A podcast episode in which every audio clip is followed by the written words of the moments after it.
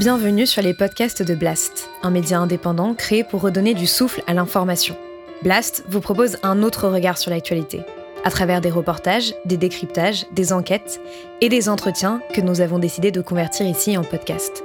Notre ambition Devenir votre média de référence et ainsi peser dans la bataille de l'information qui s'annonce et qui sera décisive. Les podcasts de Blast. Un entretien de Salomé Saké. Et si je vous disais que le talent n'existe pas? Si je vous disais que Mozart, Beethoven ou Einstein n'avaient pas vraiment de talent ou en tout cas que ce n'est pas grâce à ça qu'ils ont réussi. Derrière ces questions un peu provocatrices se cachent des interrogations plus profondes. Dans un monde obsédé par le résultat et la distinction, le talent inné tel qu'on se le représente collectivement, ne serait-il pas une bonne excuse pour justifier nos échecs ou encore pour soutenir et perpétuer un système qui reproduit les inégalités c'est une question que mon invité du jour a décidé d'aborder via la science et pour elle, le verdict est sans appel, le talent est une fiction.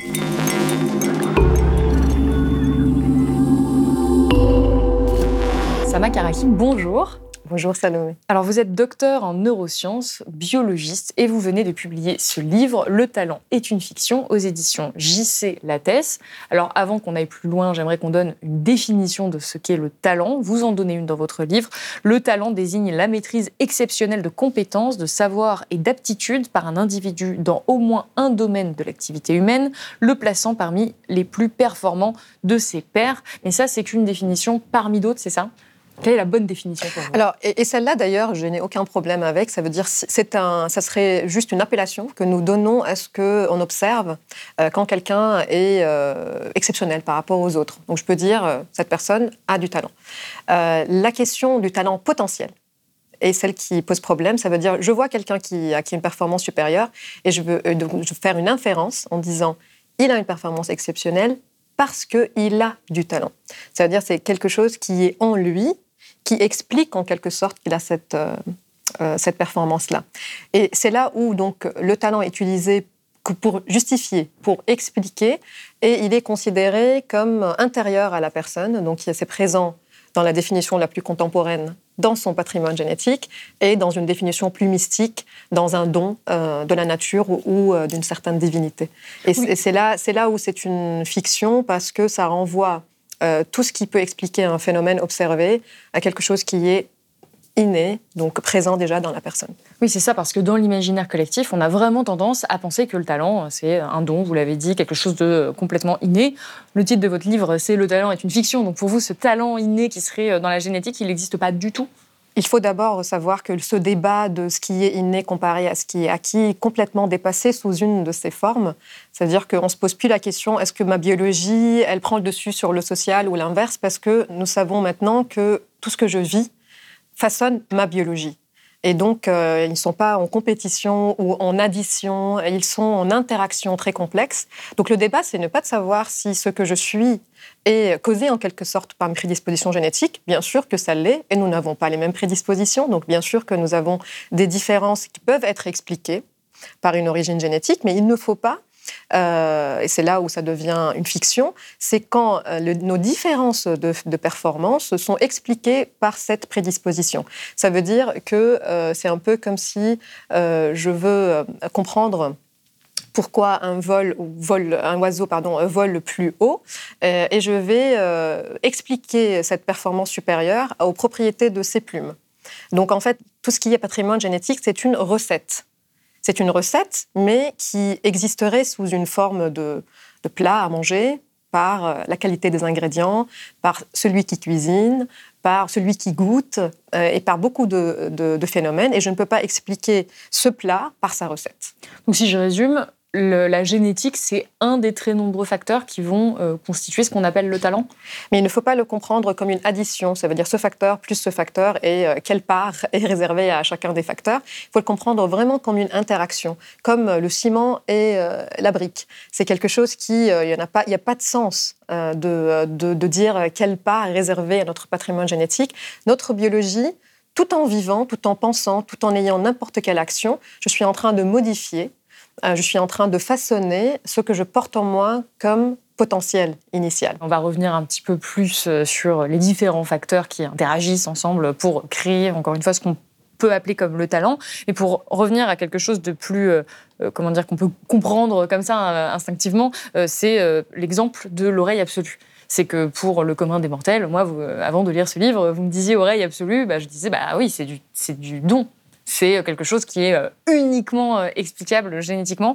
Et vous, vous expliquez que euh, c'est pas du tout le cas, notamment parce qu'il y a d'autres facteurs qui, j'ose plus dire, qui s'additionnent, mais qui, qui interagissent, notamment des facteurs environnementaux ou encore le travail. En travaillant beaucoup, on pourrait acquérir potentiellement l'oreille absolue. Voilà, donc il faut savoir que euh, cette compétence, elle est complexe. Elle ne peut pas être rangée sur un seul euh, brin d'ADN, comme d'ailleurs l'intelligence ou la créativité. Donc euh, on ne peut pas avoir, par exemple, le gène de la musique, le gène de l'oreille absolue. Donc quand on va chercher des marqueurs sur notre génome qui sont associés à cette caractéristique-là, on va trouver plusieurs types de marqueurs associés à des traitements auditifs, à la mémoire, et donc, euh, qu'est-ce que ça nous apprend? Que cette caractéristique, elle n'est pas déjà immuable et euh, elle n'est pas monolithique, elle est plutôt complexe, elle implique plusieurs traits. Euh, et comme quoi, par exemple Comme par exemple le, traitement auditif de son c'est chose qui fait que dans les personnes qui utilisent des langues tonales, comme le mandarin par exemple, ils vont avoir plus de, facilité à développer ce qui, ce qui serait l'oreille absolue, parce que euh, le mandarin, donc, il a tellement de nuances, ce qui permet de créer plus de sensibilité au niveau du traitement auditif. Donc euh, après, on va... Là, il y a un facteur culturel. Voilà, il y a un facteur culturel d'immersion comment on apprend la langue. Euh, et aussi, donc, il y a d'autres études qui vont montrer que nous pouvons développer l'oreille absolue avec des bons dispositifs. Peut-être qu'on va continuer à développer ces dispositifs ou ça serait plus tard quelque chose où je vais faire euh, avec les bons. C'est ça ce qu'on fait hein, dans l'éducation. On développe des dispositifs pour commencer à faire avec facilité ce qu'on croyait être réservé à certains comme par exemple euh, les maths. Pendant, euh, pendant longtemps, on pensait que la capacité à faire du calcul était réservée à certains, et puis on a développé des dispositifs d'apprentissage qui fait que maintenant, euh, quand on est à l'école, on fait tous du, calcul. Donc il y a des choses qui, qui, avec le développement de ce que nous, humains, savons faire, c'est comment on apprend les choses, il est peut-être possible qu'un certain, certain temps, on finirait par dire que l'oreille absolue, c'était ah, c'était à l'époque où on pensait que c'était réservé à certains. Alors non seulement si on, si on n'a pas ces marqueurs génétiques, on peut développer l'oreille absolue, mais aussi si nous avons ces marqueurs génétiques, ça ne signifie pas qu'on serait bon en musique. C'est ça aussi les études qui vont montrer que ce qui est génétique prédit, mais ne détermine pas. Oui, et donc parmi euh, ce qui euh, euh, comment dire, va donner un avantage sur les autres pour exceller dans un domaine, vous expliquez que finalement, c'est pas forcément, encore une fois, ce qu'on pourrait appeler le don ou la, facilité extrême, c'est la précocité face, enfin, dans l'exercice d'une activité en particulier. là, par exemple, moi, enfin, vous, vous, le citez, on y pense souvent, on dit, bah, quelqu'un qui a voilà, du génie, c'est Mozart. Euh, il savait composer euh, à 11 ans, euh, il, était, voilà, il avait cette forme de talent inné. Et vous, vous expliquez que finalement, c'est être précoce qui nous donne un avantage par rapport aux autres, mais qui ne nous détermine pas à exceller dans le domaine concerné. D'ailleurs, il n'y a aucun, aucun besoin de considérer que Mozart était précoce. Ça veut dire que, bien sûr, ce qu'il a fait est exceptionnel, c'est-à-dire le produit est exceptionnel, mais est-ce que la question du potentiel est euh, vérifiée Non. Je ne sais pas ce qu'il y avait dans les, dans les marqueurs génétiques de Mozart. On ne sait pas s'il était né dans une autre famille, ça, que ça, ça aurait qu'il est né dans une famille de musiciens. Il est né dans, non seulement dans une famille de musiciens, mais le père de Mozart avait un projet d'en faire un prodige avant même sa naissance. Et l'année de naissance de Mozart, euh, Léopold Mozart, son père, a publié un, presque un manuel de comment apprendre la musique aux, euh, aux enfants, avec la une pédagogie très avancée pour l'époque, un livre qui a été traduit en sept langues européennes. Et, euh, il, était lui-même un musicien reconnu, donc ça veut dire avec un très bon réseau. C'est-à-dire que les musiciens qui venaient euh, boire un café avec papa, ce n'était pas euh, n'importe quel musicien, c'était aussi donc baigné dans, un capital culturel, dans un capital informationnel, vivre avec un pédagogue musical et ne, pas avoir le droit de jouer de d'avoir une enfance. C'est-à-dire que tout euh, cela est très exceptionnel et nous pouvons du coup euh, ne pas avoir besoin d'un ingrédient magique dans Mozart pour expliquer euh, ce qu'il aurait pu donner. Alors des fois, par un, ce qu'on appelle un épouvantail, c'est-à-dire cette, me faire dire ce que je ne dis pas. On dit alors que tous ceux qui sont nés dans ces conditions seraient de Mozart. Non, parce que l'expérience humaine est complexe. je ne pourrais jamais dire ce qui fait que Mozart serait Mozart, c'est ça, plus ça, plus ça, plus ça, plus ça. Mais je pourrais dire qu'avec ces avantages-là, avantages très exceptionnels, ça augmente les chances. Ça augmente énormément les chances que si Mozart avait une prédisposition, elle aurait tout pour qu'elle s'exprime. Voilà, donc il y a plusieurs facteurs invisibles que nous euh, balayons un peu trop nous vite. balayons parce qu'ils ne sont pas aussi séduisants que l'idée que euh, Mozart était un génie avec euh, ces inspirations qui venaient de vide. Même lui-même disait que je ne sais pas d'où vient l'inspiration. Euh, j'ai l'impression qu'on me chuchote la musique à l'oreille. Je ne pense pas qu'il mentait. Je pense qu'à force d'avoir baigné dans quelque chose, on finit par oublier ce qu'aurait pu être le monde sans l'enfance que j'ai eue, sans l'adolescence que j'ai eue. Et euh, il suffit d'aller regarder aujourd'hui ce que des enfants dans, dans des, certains pays asiatiques qui développent des méthodes d'apprentissage musical très avancées. Euh, des enfants à 3 ans font des choses juste incroyables qui dépassent de loin d'ailleurs ce que Mozart faisait à cet âge-là. Mais pourquoi on ne dit pas que c'est exceptionnel? Pourquoi on ne crie pas au génie? Parce qu'il y en a plein. Et donc euh, voilà. Et en fait, c'est comme ça que l'humanité généralise les dispositifs qui, au début, paraissent comme étant exceptionnels et que finalement, quand on comprend euh, comment un dispositif d'apprentissage fonctionne et qu'on le démocratise, quand tout le monde commence à faire ce qui était faisable par quelques personnes dans le passé. Tout le monde devient un génie. Voilà, en fait, non. Enfin... Le génie n'existe plus, tout le monde, ça devient quelque chose qui est normal. Et après, rebelote, euh, un trait euh, paraît exceptionnel. Et puis, c'est ça qui est intéressant, c'est ça que j'invite aussi dans le livre, c'est que intéressons-nous à ce qui rend cette capacité faisable, parce que c'est ça qui nous permet de faire avancer les dispositifs d'apprentissage collectivement. Et alors rapidement, si on veut résumer un petit peu les différents facteurs qui interviennent dans la fabrication entre guillemets euh, du talent, vous avez parlé de la pratique, vous avez parlé de la qualité, donc pas forcément de la quantité de la pratique, une activité en particulier, mais aussi de la qualité, donc les méthodes d'enseignement, d'apprentissage. Euh, il y a des facteurs environnementaux, finalement, toutes les façons dont on va interagir avec notre entourage, c'est ça, au fur et à mesure des années, ça va moduler notre capacité à exercer une activité ou une autre. Vous, m'arrêtez si j'ai mal, oui, j'ai mal résumé ou si j'ai mal compris. Et, euh, et ensuite, il y a les facteurs culturels que vous avez évoqués un peu plus tôt, euh, notamment, par exemple, la pratique d'une langue, et bien sûr les facteurs sociaux sur lesquels on va revenir un peu plus tard, malgré tout ça, on continue à aimer cette idée de talent. Et encore une fois, moi, avant de lire votre livre, je me suis rendu compte que j'avais plein d'idées reçues sur cette, cette, euh, voilà, cette idée selon laquelle on aurait un... il y a des gens qui auraient des dons qui seraient exceptionnels. Vous, vous déconstruisez cette idée et pourtant, bah voilà, elle, perdure. Pourquoi est-ce qu'on aime autant le talent? Qu'est-ce que ça flatte chez nous? Vous parliez tout à l'heure de magie, de, de quelque chose, oui, d'un peu magique. Alors, bien sûr, déjà, dans son aspect magique, ça peut déjà expliquer euh, une part de notre, euh, de notre pourquoi on est attiré par ce concept, parce que euh, c'est coloré, ce n'est pas aussi fade que de dire que tout s'explique par des facteurs contextuels, que nous sommes des êtres en situation. Donc en fait, ça nous paraît beaucoup plus séduisant, beaucoup plus joli à raconter des histoires de réussite individuelle. Pardon, dans les facteurs, j'ai oublié les circonstances aussi que vous mentionnez, les hasards de la vie. Voilà, les hasards de la vie qui, disons, ça ferait partie de l'expérience euh, d'une personne. Ça veut dire que ça fait trois euh, gros facteurs qui interagissent. J'ai ce que j'ai en moi que prédisposition naturelle, j'ai les environnements qui viennent les façonner, et puis j'ai mon expérience qui vient interagir avec cette première interaction. Ça, ça devient très complexe. Et euh, tous ces facteurs sont invisibles. sont invisibles même pour moi. C'est-à-dire que quand moi, je regarde ma vie, je vais être des fois dans une illusion biographique. Je vais, euh, je vais penser que j'ai choisi euh, de travailler autant sur cette, sur, sur un, dans un champ parce que j'avais le courage de le faire alors qu'en fait j'étais mue par un désir très intrinsèque ou parce que je voulais appartenir à un groupe euh, et en fait, donc, on façonne nos récits autobiographiques d'une manière qui est séduisante, qui, est, euh, qui, euh, qui fait que ça nous semble cohérent.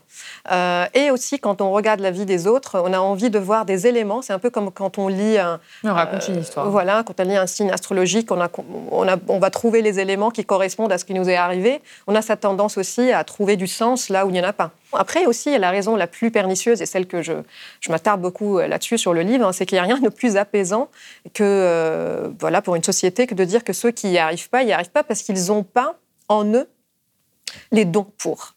C'est-à-dire en fait quand on justifie, parce que le talent fait partie quand même de la composante du mérite, Donc, ce qu'on justifie euh, que ceux qui y arrivent, ceux qui réussissent, réussissent parce qu'ils avaient en eux euh, un talent supérieur. Et donc, en fait, ça, c'est quelque chose qui est très évident et très apaisant.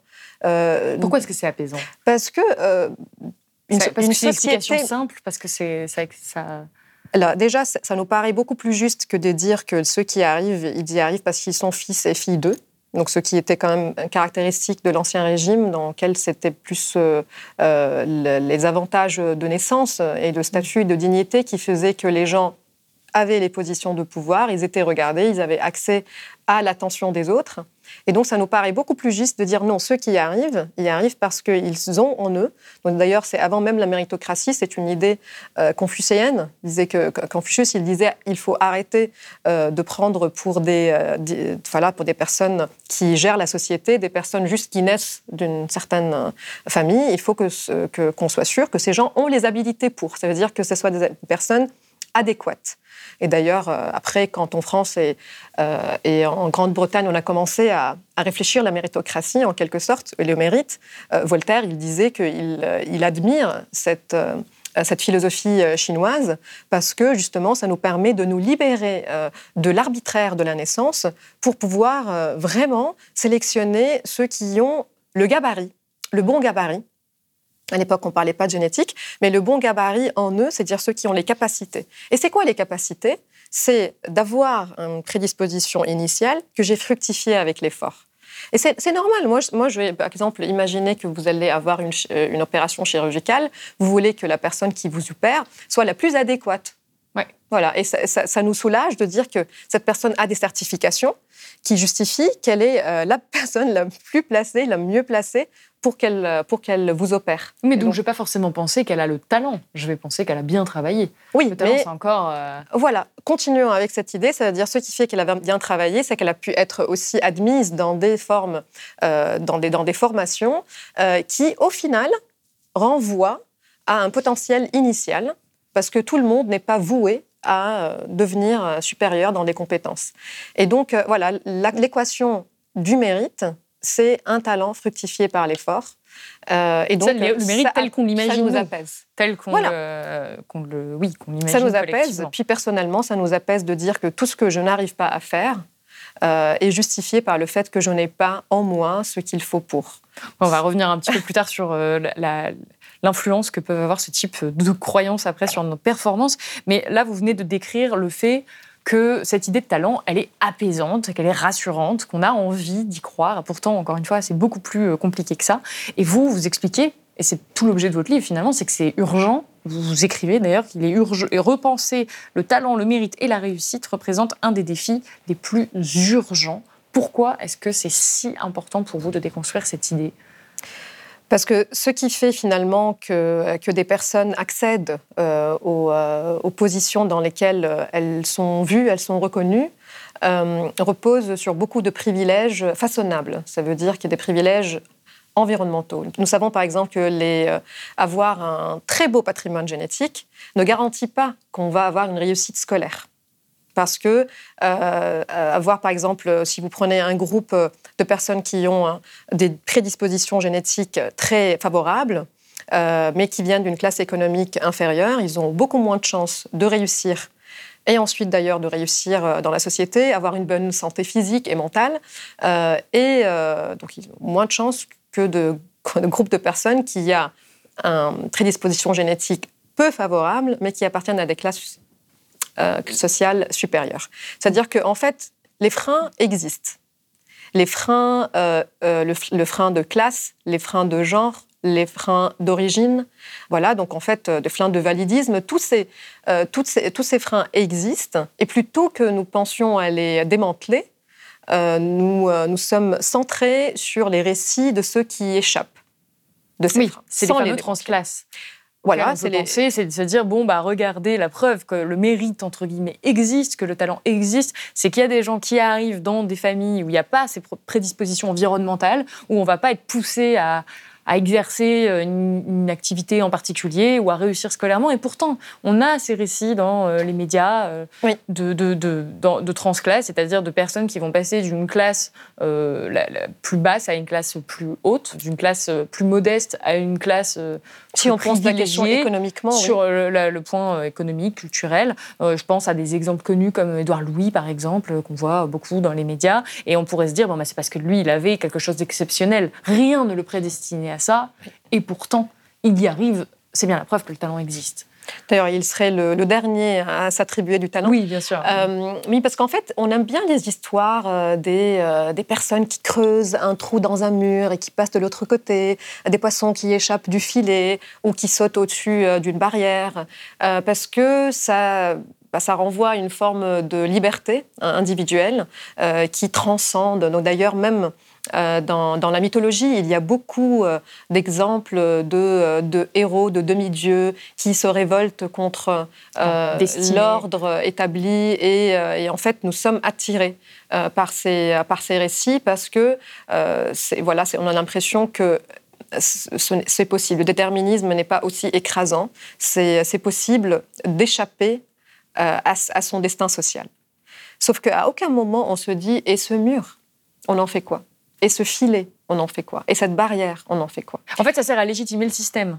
à légitimer le système, mais aussi détourner le regard. C'est-à-dire qu'en fait, c'est oui, c'est pour ça que c'est urgent que euh, nous arrêtons de... Parce qu'en fait, nous avons des cerveaux très limités dans nos capacités attentionnelles.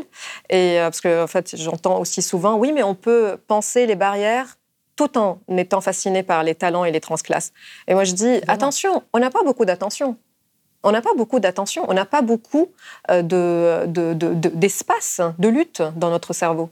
Donc, euh, il faut aussi qu'on se dise, euh, quand je vois un, un transclasse qui échappe, ou une transclasse qui échappe, ce qui serait fascinant, c'est de se dire par quel moyen, parce que peut-être là, on a créé une petite fissure dans le mur sur lequel on peut démanteler. Ce qui est très intéressant dans le travail d'Edouard Louis, Edouard Louis, il ne raconte pas que son passage euh, pour euh, qu'il reçoive euh, l'admiration des autres. Il raconte son passage parce qu'il est en train d'analyser le filet, il est en train d'analyser le mur, il est en train d'analyser pourquoi les autres sont retenus derrière, pourquoi son père, il a le corps usé, et euh, tout, son travail n'est pas un récit euh, autobiographique de jubilation personnelle. Non, pas du tout. Son travail est, est, une. Donc, en fait, tout récit de transclasse et toute admiration pour un parcours de transclasse qui ne veut pas regarder de quoi est fait le filet et de quoi est fait le mur, c'est un récit de développement personnel.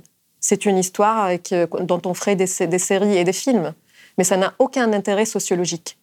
Et en fait, vous, vous dites, ça renvoie à cette, cette idée dangereuse selon laquelle, quand on veut, on peut. Et en réalité, c'est plus compliqué que ça. Bien sûr, et c'est euh, euh, euh c'est très euh, triste de, réaliser que nous n'avons pas assez de, liberté sur nous-mêmes tel qu'on euh, aimerait le croire. Parce que ça permet en fait cette illusion que nous sommes capables de nous, émanciper par nous-mêmes. Même la volonté, n'existe pas. La volonté innée, entre guillemets. Il y a des gens qui naîtraient avec la volonté de s'en sortir et d'autres non. Ça, c'est une chimère. Alors, dans le domaine des neurosciences, quand on analyse cette question de, décision rationnelle, nous, très vite, euh, on va être devant un constat très pessimiste, euh, ce qui fait qu'en fait, nous avons la majorité de ce que nous faisons est déjà automatique en nous et beaucoup plus rapide que ma décision rationnelle. Je vais par exemple, euh, si j'ai envie de fumer une cigarette, je vais fumer la cigarette et ensuite rationaliser mon geste en me disant oui, j'arrête quand j'ai envie.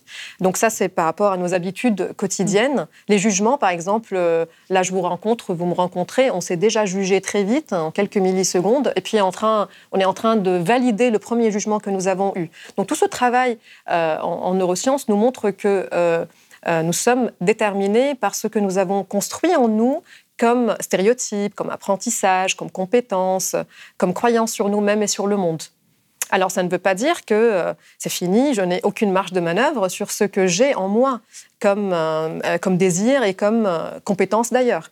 Mais ce qui veut dire, c'est que cette marge de manœuvre, elle va s'opérer dans, un, dans une action délibérée où je regarde, je regarde mon passé, je regarde mes stéréotypes et je me dis, attends, là, là je viens de faire un, stéréotype raciste par exemple. Ça va pas. Mais je suis déterminée par, par ce par ce, par ce stéréotype, mais je peux délibérément décider de penser contre moi. Et le déconstruire. Et le déconstruire. Mais exagérer cette capacité de se regarder, ça veut dire c'est comme si moi je passe mon temps à regarder mon fonctionnement, chose qui est impossible dans l'exigence de rapidité et d'efficience de la vie. Encore plus quand je porte en moi des charges stéréotypiques, quand je porte en moi une fatigue, parce que j'ai un métier dur, parce que, parce que j'ai, euh, j'ai des conditions de vie, des accidents de vie, j'ai des handicaps, j'ai des, des, des, circonstances euh, qui s'accumulent, des vulnérabilités, qui font que je n'ai même pas l'espace d'avoir ce critique intérieur pour regarder où j'en suis. Et où je vais, et donc où, je, vais. Aller. Voilà. Et en fait, il n'y a pas de liberté. Et on ne peut pas parler de liberté sans conscience de nos déterminismes. Et ça, c'est plutôt Spinoza qui rejoint les neurosciences. C'est-à-dire que je ne peux pas agir sur ces, sur ces automatismes si j'en si suis pas conscient. Et voilà, voilà les discours euh, de transclasse comme Didier Ribon ou Édouard Louis ou Annie Ernaux, c'est un contrôle qu'on prend sur nos, euh, sur nos vécus. En fait, c'est ça qui nous permet de les raconter. Mais il y en a qui vont être transclasses et qui ne vont pas forcément euh, avoir ce regard critique sur le filet dont vous parlez et qui vont tout simplement euh, changer de classe, euh, sans, parfois même sans, bah, je vais dire pas sans s'en rendre compte, mais sans le penser, sans l'intellectualiser. Euh, je pense à, je sais pas, des footballeurs, par exemple, connus, ou qui vont venir de milieux populaires et qui, du jour au lendemain, quasiment, ou en tout cas après quand même des années de travail, mais vont connaître une, ascension absolument fulgurante. Eux, ils le pensent pas, ils comment dire, ils sont arrivés là peut-être juste par la force de leur volonté, on pourrait se dire, et de leur talent. Oui, alors il y a beaucoup de gens qui travaillent et qu'on euh, ne voit pas, qu'on ne euh, valorise pas. Euh, et si on regarde le, parcours de, de, footballeurs, ça correspond à un moment historique dans lequel on valorise cette forme de, talent, en quelque sorte, et ce qui permet d'accéder à une forme de célébrité qui, qui est en fait financière majeure. Voilà, c'est un moment dans notre, dans notre histoire dans laquelle ce genre de compétence est valorisé. Je, dis des fois, imaginez que par exemple, avec les besoins de la société dans laquelle nous sommes, euh, ce serait quelqu'un qui a une sensibilité envers l'équilibre écologique et qui, euh, qui aurait, euh, qui aurait une, façon de vivre très en, harmonie avec les éléments. Alors, Ça serait peut-être les talents qu'on valoriserait un jour et qui ferait que ceux-là ils seraient des influenceurs euh, qui, euh, qui seront les talents reconnus de la société.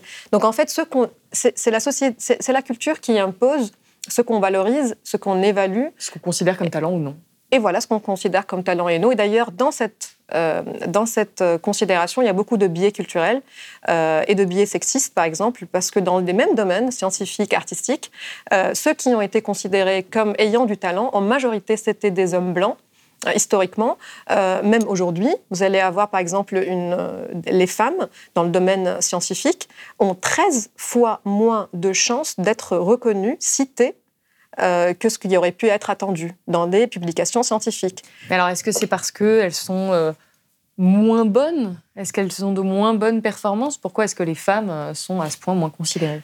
Dans les critères objectifs, dans certains domaines, il y a beaucoup plus de femmes et beaucoup plus de, performances qui est associée, euh, euh, voilà, pour des, d'ailleurs aussi, ça peut être des critères sociaux qui nous imposent une forme de discipline différente que celle que les hommes s'imposent à eux-mêmes. Et ce qui est intéressant, c'est justement d'analyser ce qui se passe entre la performance du travail quotidien et puis après la reconnaissance ou l'accès à des positions de pouvoir, ça veut dire être euh, chef d'une équipe de recherche. Et c'est là où il y a une chute dramatique euh, et qui fait que c'est les hommes qui, euh, en majorité, sont à la tête des, équipes de recherche et donc récupèrent la reconnaissance. en fait, ce que vous expliquiez, c'est qu'on n'accède pas au pouvoir par le talent aujourd'hui. Voilà. pas dans, tous les domaines. Ça, ça serait enfoncer des portes ouvertes parce que c'est reconnu qu'avec un mérite égal, ça veut dire avec une performance égale, c'est que par exemple en France, vous pouvez sortir d'une grande école, vous avez beaucoup moins de chances d'accéder à une position de, pouvoir en politique que si vous venez d'une famille politique. Donc ça, c'est ça, c'est euh, une partie de l'équation de la méritocratie qui fait que ceux, et c'est pour ça aussi il y a certains qui disent que la méritocratie ne tient pas ses promesses, parce que ceux qui méritent ne réussissent pas. Mais ce n'est pas le sujet. Bien sûr, ça fait partie du sujet, mais le, ah, sujet, c'est qui mérite? C'est tout de même une question qui, à la fin, découle de votre livre. C'est est-ce qu'à la fin, étant donné qu'il n'y a pas vraiment euh, de talent, est-ce que la méritocratie telle qu'on l'ambitionne peut exister, sachant qu'on peut se dire qu'aujourd'hui elle n'existe pas vraiment, mais est-ce qu'elle pourrait exister? Alors si, si, je veux imaginer une méritocratie juste, ça veut dire une méritocratie qui tient ses promesses, ce serait, il y a deux conditions, c'est-à-dire que ceux qui réussissent, ils ne trichent pas. Euh, ils, le font en une bonne application des règles. Et euh, le deuxième critère qui est essentiel, c'est que nous ayons dans la société des capacités de mesurer le mérite. Ça veut dire des capacités euh, objectives qui ne sont pas arbitraires et qui permettent de dire telle personne a telle performance. Parce que bien sûr, après, il y a beaucoup qui seront apaisés si on dit que ceux qui ont les performances accèdent à la réussite. Donc, on dit méritocratie tient ses promesses, tout va bien. Après, la question, c'est comment on accède à ces performances? voilà, et en fait, c'est là, où, euh, c'est là où la question devient plus ambiguë, c'est-à-dire est-ce que ces performances ne sont pas façonnées par les mêmes raisons qui font que ceux qui méritent ne réussissent pas? C'est-à-dire, est-ce que les barrières ne sont pas déjà présentes chez un enfant de 5 ans, chez un enfant de 1 an?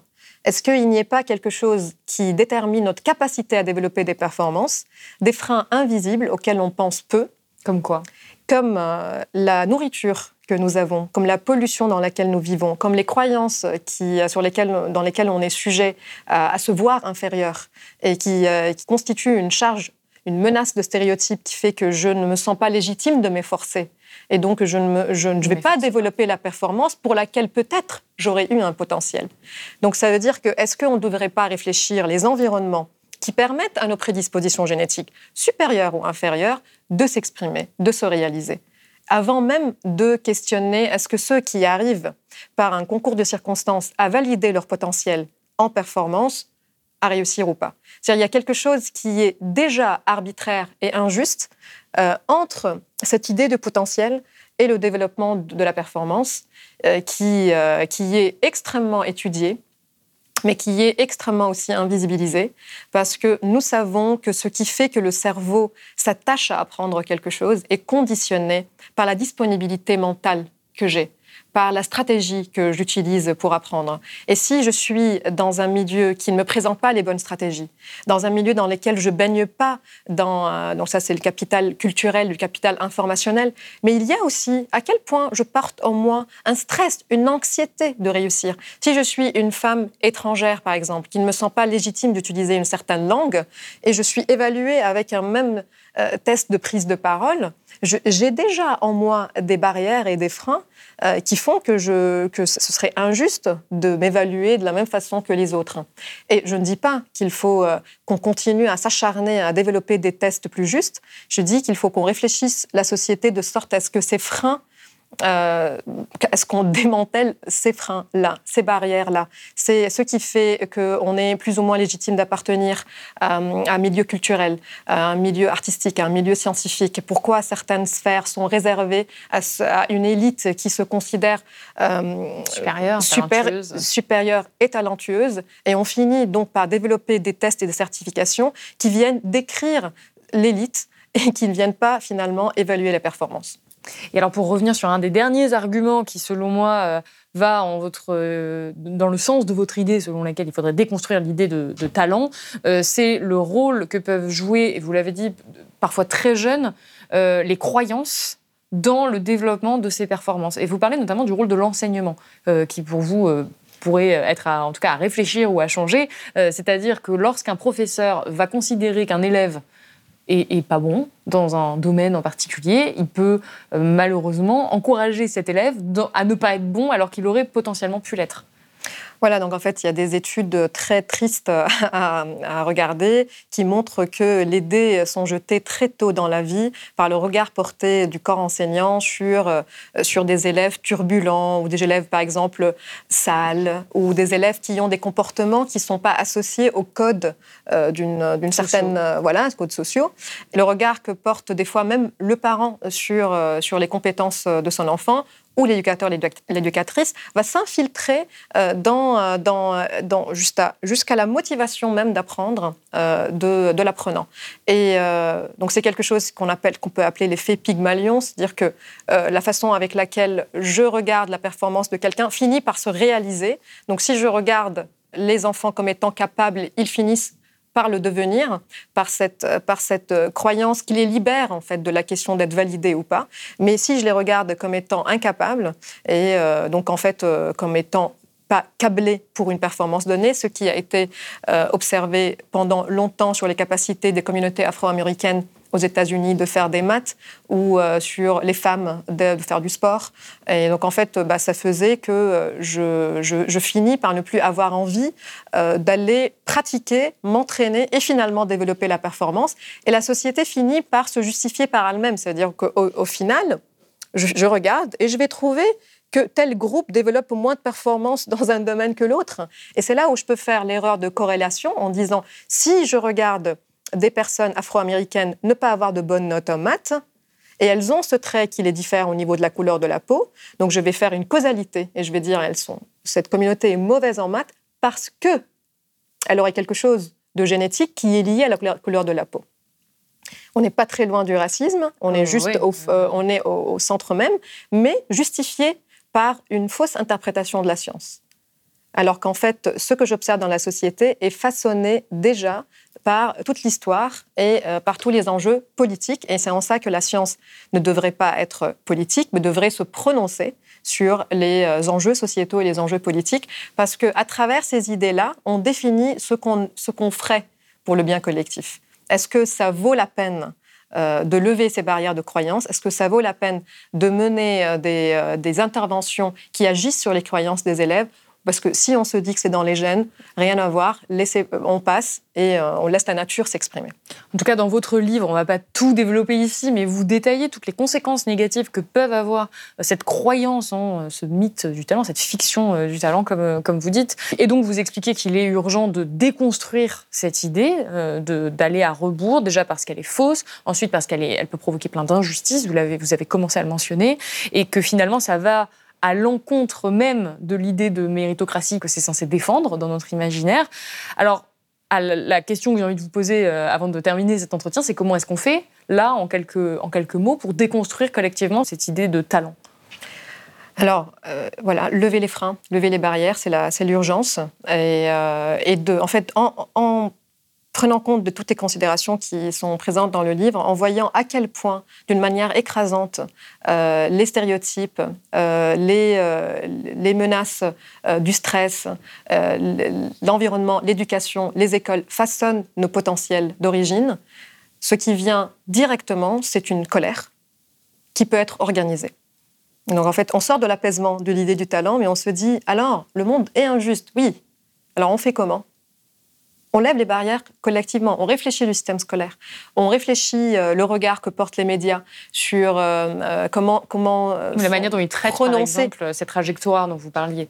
Voilà, tout le monde de la mode par exemple et toute toute la communication dans lesquelles on est tellement imbibé qu'on finit par ne plus imaginer une autre façon de vivre dans, dans un monde donné.